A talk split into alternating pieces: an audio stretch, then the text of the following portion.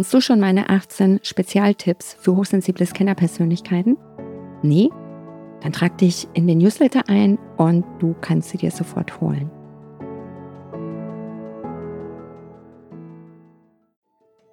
Ja, warum vergleichen wir uns überhaupt mit anderen?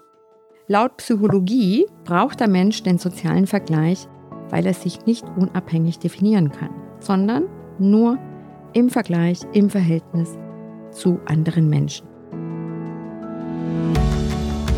Herzlich willkommen zum Podcast Hochsensibel und vielbegabt erfolgreich. Der Podcast für außergewöhnliche High Potentials mit Herz und Verstand. Ich bin Bettina Maria Reuss, Karriere- und Business Coach für hochsensible Scannerpersönlichkeiten und ich unterstütze dich dabei, dein wunderbares Potenzial aus der Hochsensibilität und Vielbegabung zu erkennen, zu verstehen und es für dich privat wie beruflich optimal nutzbar zu machen. Für die heutige Folge habe ich ein Thema mitgebracht, was alle Menschen betrifft, aber womit gerade hochsensible und Scannerpersönlichkeiten enorm zu tun haben, sich damit selbst herausfordern und strugglen und vor allen Dingen sich damit selbst auf dem Selbstwert herumklopfen.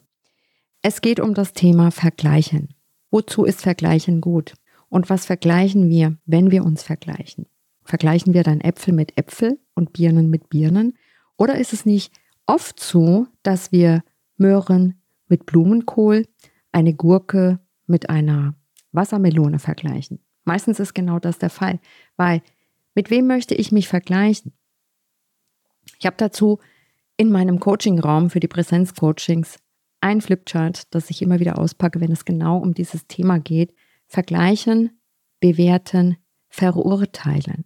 Ja, das ist so der Dreiklang, das Gift für den eigenen Selbstwert, für unsere Kommunikation und ja, kann man auf, auf alles in unserem Leben adaptieren. Das Gift vergleichen, bewerten, verurteilen. Führt dazu, dass sich dein Selbstwert eher in der Kellerabteilung befindet als in den oberen Etagen, um mal ein Bild dazu zu bauen. Ja, ständiges Vergleichen mit anderen ist wie permanent in den Rückspiegel zu sehen. Klar, wir fühlen uns ewig gejagt, minderwertig, nie ankommend und auch nicht dankbar. Und das Ergebnis ist ein rastloses Leben. Wer hat die glücklichere Beziehung? Wer hat mehr Geld? Wer hat mehr Erfolg? Wer hat das bessere Auto? Wer hat die bessere Uhr? Wer hat das bessere dies? Wer hat das bessere das? Ich meine, wir werden gesellschaftlich ja schon ab Kindergartenalter mehr oder weniger darauf, ja, ich will schon sagen, getrillt, dass es immer ums Vergleichen geht. Ja, auch in der Schule werden wir durch Noten bewertet. Damit können wir uns dann vergleichen. Aber was macht das mit uns? Ständiges Vergleichen mit den ach so beneidenswerten Menschen sind eine Kampfansage an das eigene Selbstbewusstsein, an den eigenen Selbstwert. Es schürt Angst oder Minderwertigkeitsgefühle. Und am Ende nimmt die Seele daran Schaden. Warum und wie man ständiges Vergleichen stoppen kann, dazu werde ich jetzt gleich im Folgenden noch genauer und detaillierter darauf eingehen. Ja, warum vergleichen wir uns überhaupt mit anderen? Laut Psychologie braucht der Mensch den sozialen Vergleich, weil er sich nicht unabhängig definieren kann, sondern nur im Vergleich, im Verhältnis zu anderen Menschen. Erst durch den sozialen Vergleich können wir uns selbst und unsere Fähigkeiten besser einschätzen. Wir können besser einschätzen, wo wir stehen, ob unser Verhalten angemessen ist, wo wir von anderen lernen können oder sollten. Das Vergleichen hilft uns auch dabei, die eigene Leistung und Persönlichkeit zu entwickeln und zu verbessern. Das ist ein positiver Aspekt. Allerdings geraten ganz viele Menschen was ich aus Erfahrung, aus Coachings und was ich auch sonst so mitbekomme, wirklich zum Teil förmlich in einen Selbstoptimierungswahnsinn. Eine weitere Funktion, durch den Vergleich fühlen wir uns manchmal besser. Wer erkennt, dass es anderen Menschen schlechter geht, erlebt dadurch Trost. Wer sieht, dass er oder sie im Vergleich zu anderen besser abschneidet, stärkt sein Selbstvertrauen. Doch der Effekt funktioniert eben auch umgekehrt und dann schaden uns die Vergleiche mit anderen. Sie machen uns unzufrieden, unglücklich und sie erzeugen Schuldgefühle oder eben auch Minderwertigkeitsgefühle. Auf jeden Fall ist es unzuträglich für unseren Selbstwert. Ja, drei Gründe, warum wir uns mit anderen vergleichen. Zum einen die Bewertung und Einstufung. Vergleiche liefern uns eine Basis, um uns einschätzen zu können. Sie legen Merkmale fest und das beginnt, wie ich eben schon sagte, schon mit den Schulnoten, die unsere Leistungen mit denen unserer Mitschüler vergleichen und später im Erwachsenenalter geht es dann oft um Geld, Macht und Status. Der zweite Grund ist die Aufwertung durch den Vergleich mit anderen.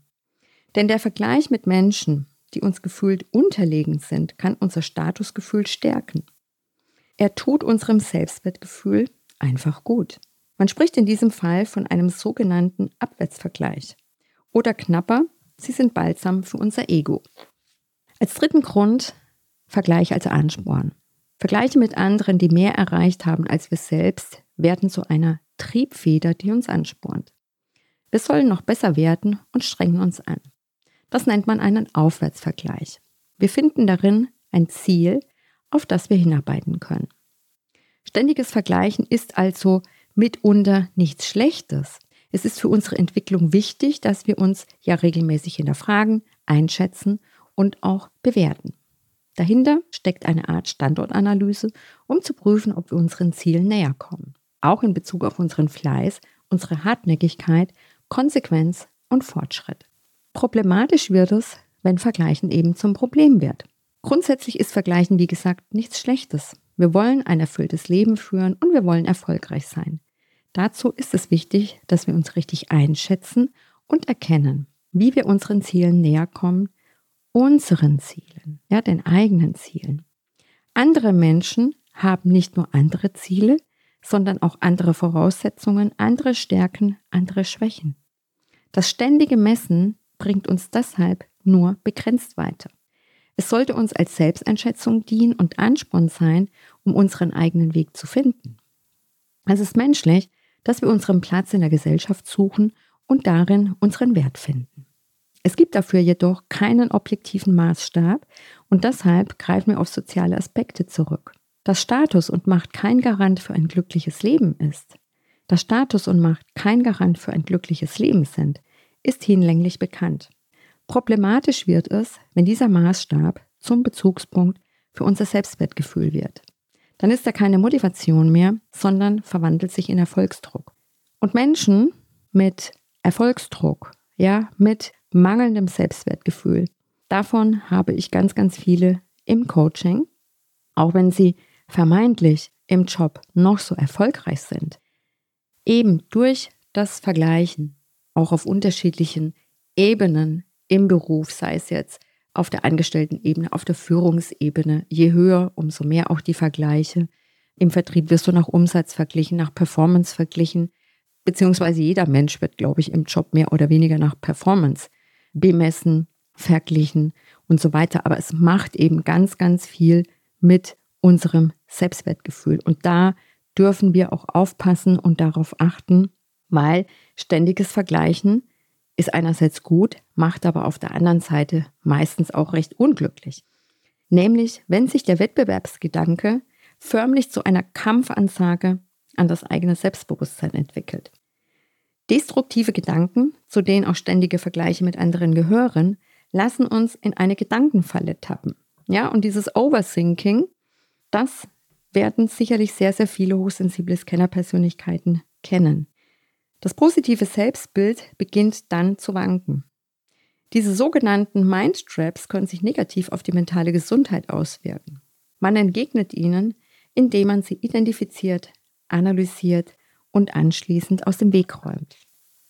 Einen Faktorenbereich möchte ich jetzt noch ansprechen, und zwar Social Media. Die sozialen Medien, allen voran Instagram und Facebook, ermöglichen nicht nur das ständige Vergleichen mit anderen, sie schüren es geradezu allerdings oft mit negativen Folgen, weil wir dort nur das schöne, schillernde und erfolgreiche Leben der anderen sehen, wirkt unser eigenes dagegen langweilig, monoton und unbedeutend.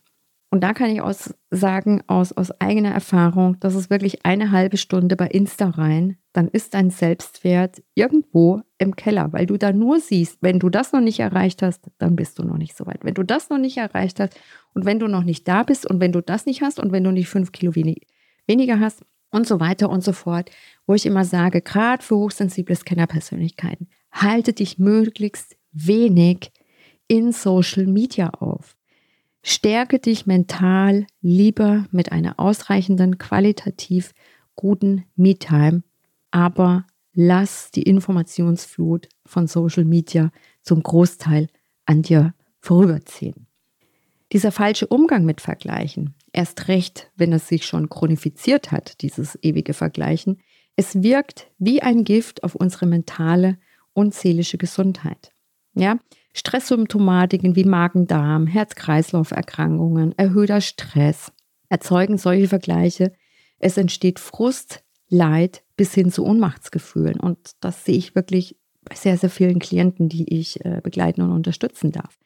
Ja, und dahinter stecken oft eine Reihe falscher Schlussfolgerungen. Wenn ich nicht mehr verdiene als mein Kollege, dann bin ich weniger wert. Wenn ich dicker bin als die Nacktschnecken im Bikini, bin ich hässlich. Wenn ich nicht auch einen Urlaub in der Südsee oder sonst wo mache, dann finden mich die anderen langweilig. Und tatsächlich, wie oft geht es nach? Ja, wer bist du und was hast du? Wie oft bemessen wir uns alleine nach dem Job oder bemessen auch andere alleine danach, welchen Job sie ausüben? Hm, kleines Fragezeichen, kleine Inspiration zum Nachdenken. Ja, wer so denkt, macht die eigene Wertschätzung von willkürlichen Vergleichen abhängig und unterstellt, dass das die anderen genauso tun. Und das ist wahrer Blödsinn. Ja, und es gibt so ein, so ein schönes Sprichwort, wenn du dich mit anderen vergleichst, könntest du bitter werden und dir nichtig vorkommen, denn immer wird es jemanden geben, der größer ist als du. Man könnte auch sagen, solche Vergleiche mit anderen sind eine permanente Selbstverletzung und subtile Strategie, zum Unglücklichsein. Und da ist die Frage, möchtest du das für dich haben? Wie kann ich jetzt ständiges Vergleichen mit anderen stoppen? Ja, zum einen wäre da, dich in Wertschätzung zu üben. Ja, lerne dich selbst zu schätzen. Das, was du bereits erreicht hast und sei dankbar für Freundschaften, Menschen, die dich schon weitergebracht haben, die du in deinem Umfeld hast und auch deine bisherigen Erfolge. Und gerade bei Hochsensibilität und Vielbegabung die sehr stark im Außen nach Anerkennung und Wertschätzung streben, gib es dir selbst. Schreibe dir eine eigene Feelgood-Anleitung. Womit möchte ich mich selbst anerkennen und wertschätzen? Auch ein Dankbarkeitsbuch zu schreiben ist eine sehr schöne Fokusübung, um sich vom Vergleichen wegzuorientieren, den Fokus auf das Gute zu legen, denn Dinge, für die wir dankbar sind. Ja, damit erzeugen wir eine sehr, sehr positive Energie und Emotion in uns selbst. Und alles, wofür wir dankbar sind, dafür schenkt uns das Leben eben auch noch mehr. Ja, und mache dir auf jeden Fall bewusst, Vergleiche mit anderen bringen dich nicht wirklich und auch keinen Schritt weiter. Ja, und ich kann dich nur ermuntern, aufzuhören, dich mit anderen zu vergleichen und selbst etwas für dein positives Selbstwertgefühl zu tun. Allgemeine Unzufriedenheit, mangelnde Anerkennung, fehlende Karrierechancen oder ungelöste Probleme sind oft nur Symptome. Und wenn wir es schaffen, diese zu beseitigen, dann schwindet auch der Wunsch, sich mit anderen zu vergleichen.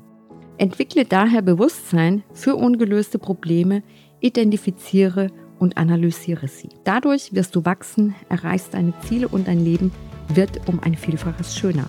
Ja, erkenne, dass dein Leben nicht von anderen kontrolliert wird, sondern nur von dir selbst.